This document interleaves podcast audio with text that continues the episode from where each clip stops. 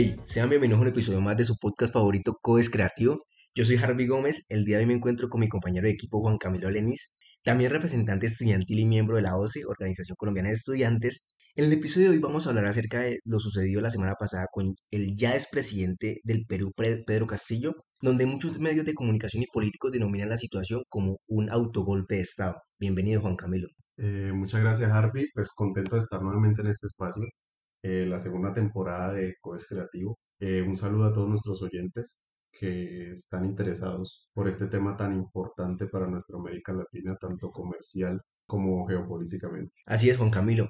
Pero ¿qué pasó en, Perú? Básicamente lo que pasó es que el presidente Pedro, expresidente Pedro Castillo fue destituido por el Congreso acusado de un golpe de Estado. El Congreso apuntó a dar una moción de censura en su contra por presunta corrupción. Intentó disolver el legislativo y gobernar por decreto, es decir, crear un nuevo eh, Congreso en un plazo no mayor a seis meses. Y también en otros hechos solicitó, eh, después de ser destituido, asilo político a la Embajada de México. Sí, Harvey, yo quisiera ahondar un poco más sobre las causas, las motivaciones políticas que hay detrás de estos hechos eh, que mencionas en Perú. Detrás hay un choque de poderes. Por una parte, el presidente Pedro Castillo eh, se subió al poder, a la presidencia, haciendo una campaña pues de un candidato de izquierda, eh, algo populista además, em, pero consecuente con su, con su discurso también, estaba planteando un giro a las políticas eh, sociales y progresistas que los peruanos decidieron elegir. Desde el inicio de su gobierno ha estado empapado completamente por hechos de corrupción. La sexta investigación por corrupción eh, mencionaba muchos diarios. La fiscalía lo continúa investigando, inclusive después de estos eh, hechos eh, de vacancia. Para explicarle a nuestros oyentes qué es la vacancia, la vacancia es cuando eh, la Asamblea o el Congreso, en este caso del Perú, hace uso de algún artículo constitucional que le permita destituir, quitar la investidura de presidente eh, a la persona que lo esté ostentando, en este caso eh, el expresidente Pedro Castillo. Entonces, ha estado envuelto en casos de corrupción que no se han comprobado ninguno hasta la fecha, pero sí tiene eh, muchos vínculos muy cercanos, ¿ya? inclusive esta, este es su, por decirlo así, cuando deja su cargo, el presidente Pedro Castillo estaba estrenando su tercer gabinete porque los dos anteriores o han renunciado o se han visto envueltos en casos comprobados ya de corrupción. Inclusive algunos miembros de su gabinete que son familiares de él han estado implicados en este tipo de casos. Em, aparte de esto, el presidente Pedro Castillo también tenía una clara pérdida de credibilidad por parte de sus votantes de base, el ciudadano peruano de a pie ya no confiaba en eh, las promesas del presidente Castillo, ya que no solamente su gabinete cada vez más fue dando o quedándose más bien en la política tradicional del Perú,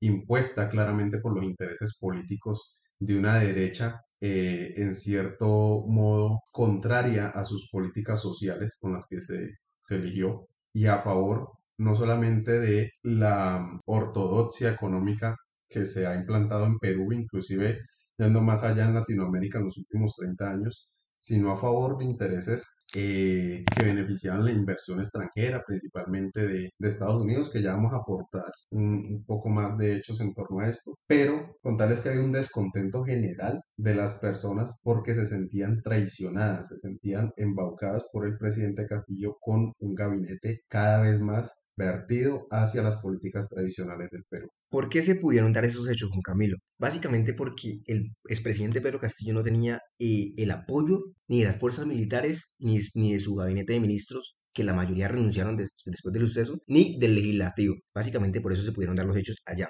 Ahora bien, la eh, vicepresidenta Dina Boluarte fue designada presidenta por sucesión y pues es la primera presidenta mujer de este país. Sí, claro, Harvey, la presidenta Dina eh, fue escogida eh, como presidenta al mando, eh, puede decirse que provisionalmente hasta que la Asamblea pues decida cómo va a continuarse la presidencia del Perú. pero yo quisiera resaltar unos hechos que llevaron a esta crisis política. El presidente Pedro Castillo, ante una inminente crisis de gobernabilidad, intentó, eh, por ejemplo, presentar un- una moción de censura contra la presidenta eh, del Congreso, la presidenta María Antonieta Alba, que era de un partido, es de un partido de, de oposición a su gobierno. Y ante este intento, un tira y afloja por parte de la derecha eh, y la ultraderecha del Perú y los partidos oficialistas eh, del presidente Castillo, pues ya habían presentado dos vacancias anteriormente y pues la tercera, por decirlo así, les cuajó. Pedro Castillo ante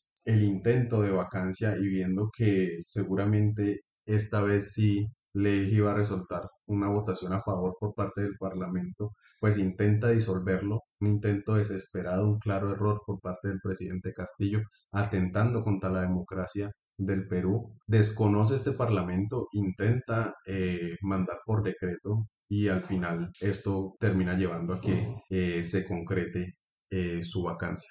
Efectivamente, Juan Camilo, todos esos sucesos llevaron a la destitución del presidente Castillo. ¿Y qué pasó con el presidente Castillo? Básicamente fue detenido en una estación policial de Lima, pues eh, para llevar su juicio a cabo. Algunos manifestantes a favor del expresidente Castillo eh, bloquearon diferentes tramos de la carretera Panamericana Sur, pidiendo su liberación y convocando pues a nuevas elecciones. Y pues según declaraciones de la presidenta Dina Boluarte, ella está dispuesta a convocar elecciones si la, si la situación lo amerita en conversación con las fuerzas democráticas y políticas del país. El expresidente Castillo, eh, básicamente en una carta el pasado lunes, dijo que no recuerda haber dado un autogolpe y esto según el diario La Vanguardia. Lo cierto, Harvey, es que el Perú está en una situación muy complicada, por una parte con una derecha revanchista que no le interesó nunca conciliar ni aportar a la gobernabilidad de, de Castillo, una izquierda oficialista representada por los partidos de gobierno y el presidente Pedro Castillo que enlodada y manchada más bien por actos de corrupción y de espaldas a lo que una vez fueron sus electores, eh, pues se desesperó y incurrió en estos actos contrarios a la democracia. Aquí la que más pierde eh, es la institucionalidad del Perú, por supuesto los ciudadanos de a pie que ante una inminente crisis política eh, se encuentran en franca incertidumbre. Otra cosa que me gustaría mencionar es que hay un tercer factor, eh, el intento bonapartista de Pedro Castillo por evitar eh, este golpe parlamentario, tuvo el efecto contrario, pero también fue avalado, promovido por Estados Unidos y por la Organización de Estados Americanos, la OEA. Y pues desde, desde este podcast quisiera mencionar la importancia de que pase lo que pase en el Perú, deben ser sus ciudadanos los que decidan, sea por vías parlamentarias o electorales, eh, cuál va a ser su próximo gobierno. Eso sí, remarcando la necesidad de que no sea fruto de una intervención eh, de otras naciones poderosas, como en este caso es Estados Unidos, que ya tiene un largo historial de intervenciones en la soberanía de países en América Latina, lo cual pues ha terminado bastante mal. Son los ciudadanos del Perú los que deben decidir qué quieren para su futuro gobierno y pues ya finalizando podemos escuchar Harvey algunas de las reacciones que ha tenido el siguiente hecho en Colombia. Claro que sí, Juan Camilo, y es que el presidente Gustavo Petro eh, en un tuit solicitó a la Convención Americana de Derechos Humanos expedir medidas cautelares a favor del presidente del Perú, Pedro Castillo. Mm, pero también eh, cito textualmente un tuit de él y dice el presidente, Indudablemente Pedro Castillo se equivocó al tratar de usar el artículo de la Constitución peruana que permite disolver el Congreso, que ya había decidido destituirlo sin respetar la voluntad popular. La antidemocracia no se combate con antidemocracia. También dice el presidente Petro en otro tuit, le corresponderá al pueblo de Perú y a nadie más resolver la crisis institucional planteada y la ausencia de la verdadera representación. Y entre otros comentarios de otros políticos del país, eh, me gustaría mencionar eh, un tuit de Miguel Uribe Turbay que dice textualmente, lo del Perú es un ejemplo de lo que debe hacer el Congreso cuando está en peligro la democracia y la libertad, el Congreso de Colombia debería hacer lo propio. Nuestra responsabilidad es ser garantes de la democracia, notarios del presidente. Ya después de mencionar eh, estos tweets eh, y conceptualizar un poco de lo que pasó el pasado 7 de diciembre en el Perú, mm, es hora de finalizar este podcast. Muchas gracias Juan Camilo por estar aquí, eh, por acompañarme y darle a conocer a la audiencia estos temas políticos que son tan importantes para la comunidad universitaria. Muchas gracias, Hardy, muchas gracias a nuestros oyentes de Quest Creativo. Eh, yo creo que siempre es satisfactorio estar aquí compartiendo sobre temas de actualidad y más relevantes como es este caso, para un país hermano como lo es el Perú. Esperamos que eh, todo salga de la mejor manera para esta difícil situación y pues nos estaremos escuchando y viendo en los salones de clase de la universidad. Bueno, hemos llegado al final de este episodio. No olviden seguirnos en Instagram como arroba coesunivalle, seguirnos y pues eh, recuerden, COES somos todos.